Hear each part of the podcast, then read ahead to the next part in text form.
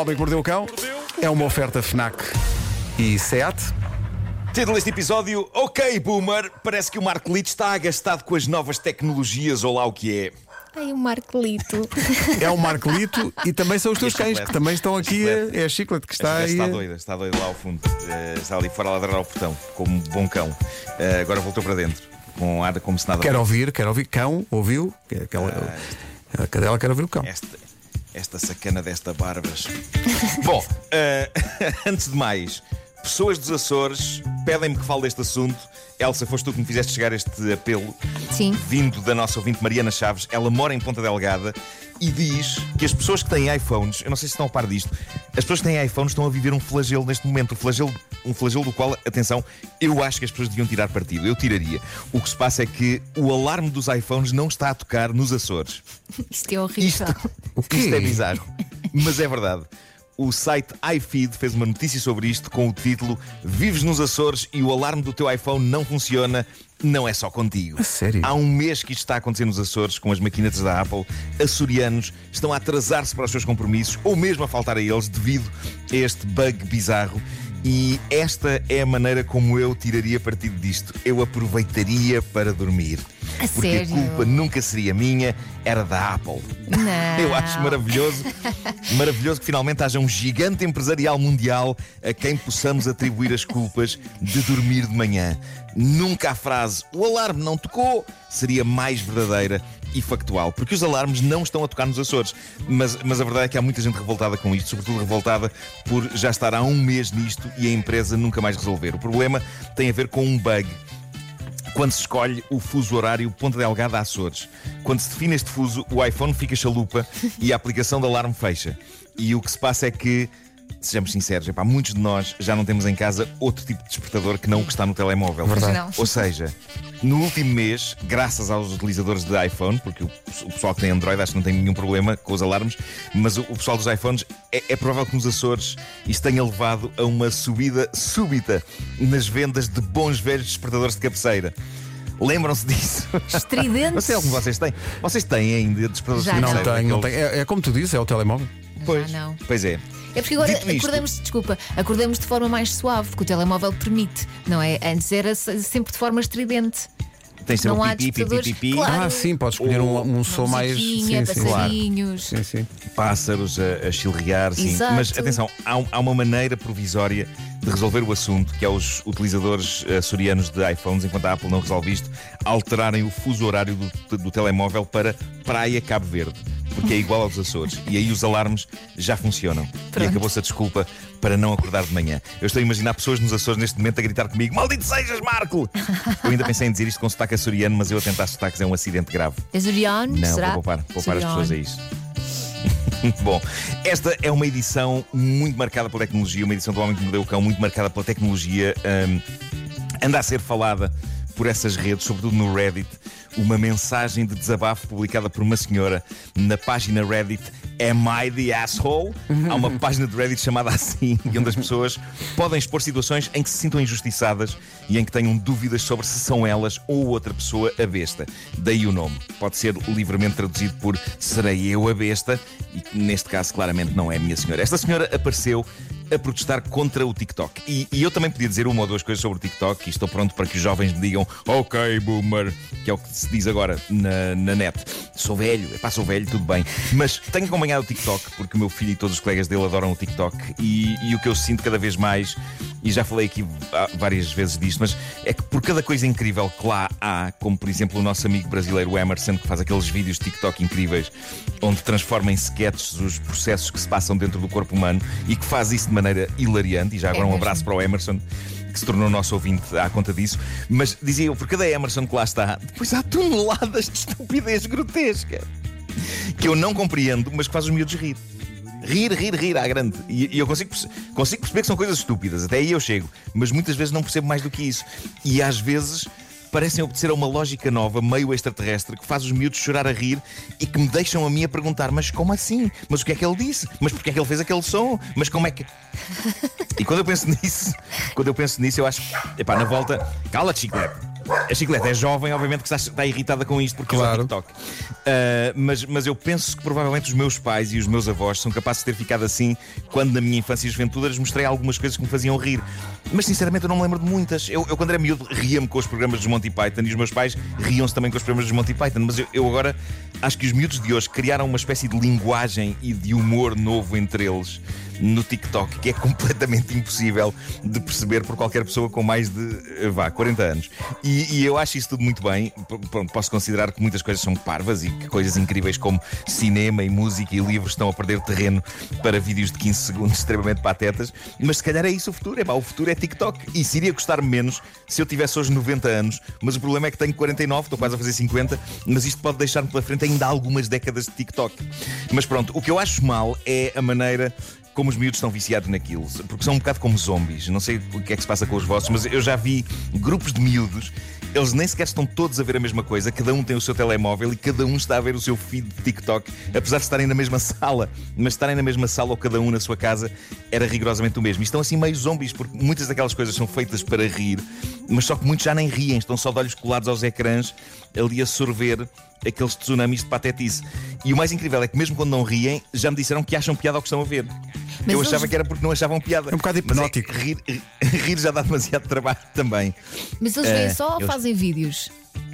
Também. Na, eh, pá, toda a gente faz vídeos. eh, os, os miúdos gostam todos de fazer vídeos para Não, aquilo, não, mas, estou a mas dizer os são teus. espectadores. Os teus, quer dizer, o teu. Não, não, o, o meu, o meu filho já faz animações, o que é Ok. giro, faz, faz desenhos animados para o TikTok, mas depois vê muito daquilo Claro. e mostra-me e diz: Olha para isto, é hilariante. E eu, pois é, e depois vou-me embora a chorar. não percebi. Eu, eu estou um velho de marretas a falar sobre isto, Não mas já me nada. ocorreu. Reparem, já me ocorreu abrir um TikTok intelectual a sugerir filmes e discos e livros aos utilizadores do TikTok. E ao em mesmo tempo vídeos de fazes 15 segundos. coreografias. São 15 segundos de resumo. Posso sempre fazer uma coreografia para, para tornar a coisa mais apelativa. Tens que fazer, não é? No Mas- TikTok ou não? Diz, diz. No TikTok tens que fazer uma coreografia ou não? Eu acho que podes fazer uma. Não és obrigada, mas Ah, ok. eh, toda a gente faz coreografias no TikTok. Mas pronto, tudo isto vou-vos dizer que os maiores fãs do TikTok são de facto miúdos, são os, os nossos filhos, por exemplo, e, e- e pais que me ouvem. Se os vossos filhos não querem saber do TikTok para nada, abracem essa felicidade e não toquem no assunto, por Deus. Bom, o desabafo que a tal senhora americana eh, deixou no Reddit é, não é sobre os filhos estarem agarrados ao TikTok, é sobre o marido de 40 anos de idade estar agarrado ao TikTok. Ela diz que ele está obcecado e que vai para a casa de banho, como quem vai fazer número 2, e se calhar até faz nos primeiros minutos, mas depois diz ela que ele fica lá horas, se for o caso, porque está completamente viciado no TikTok.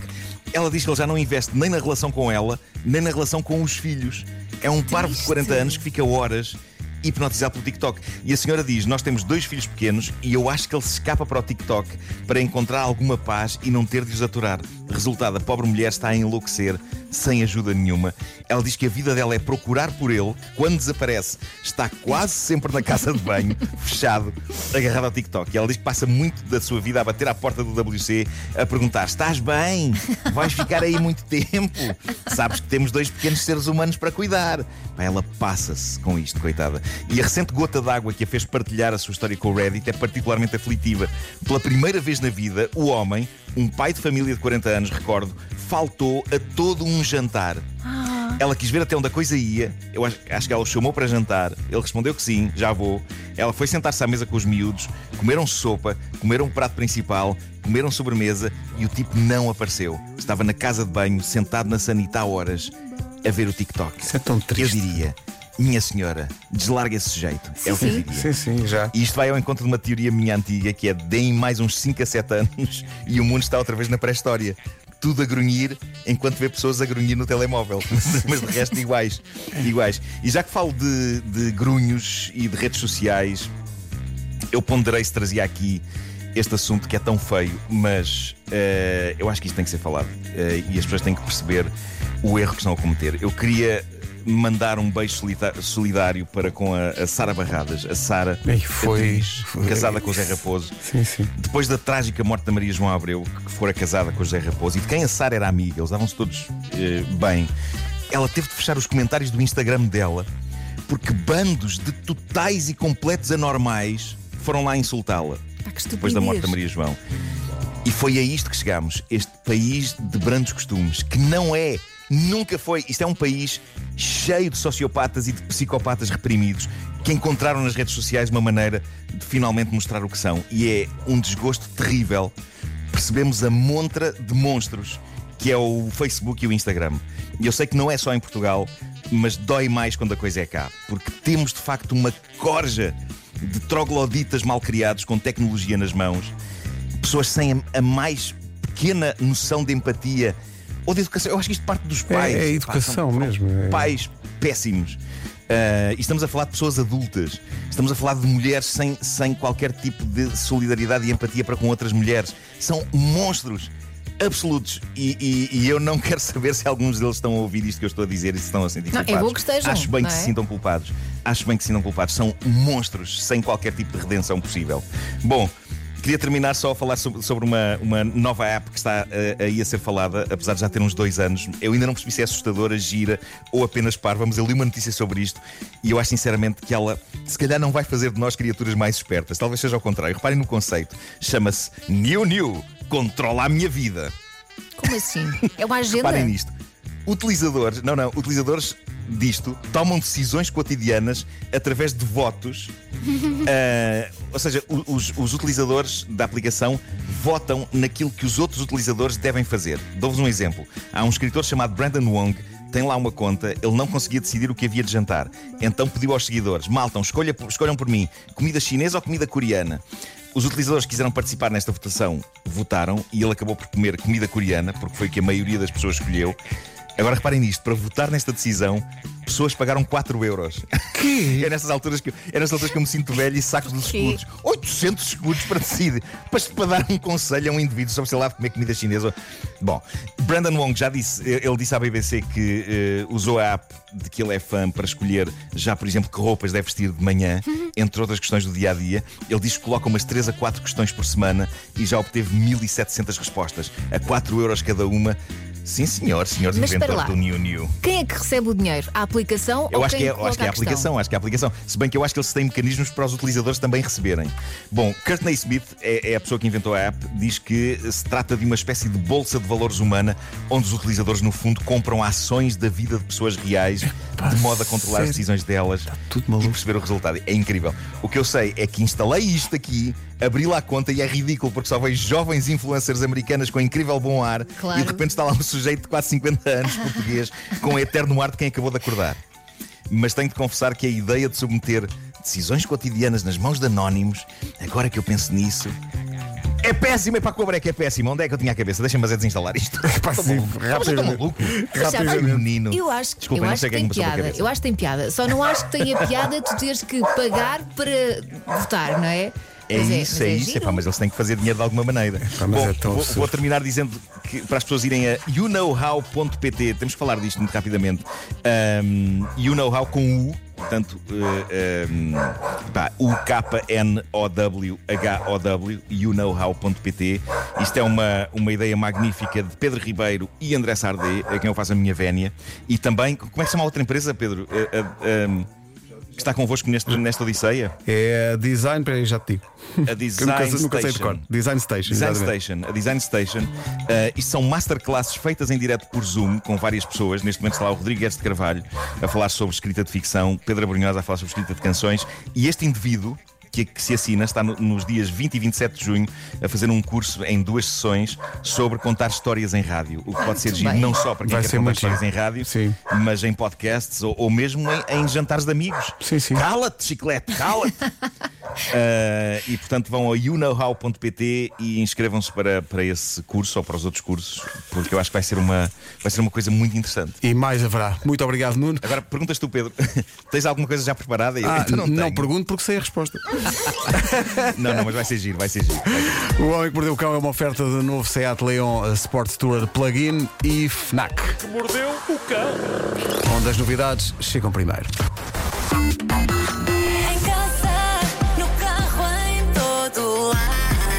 Passam dois minutos das nove.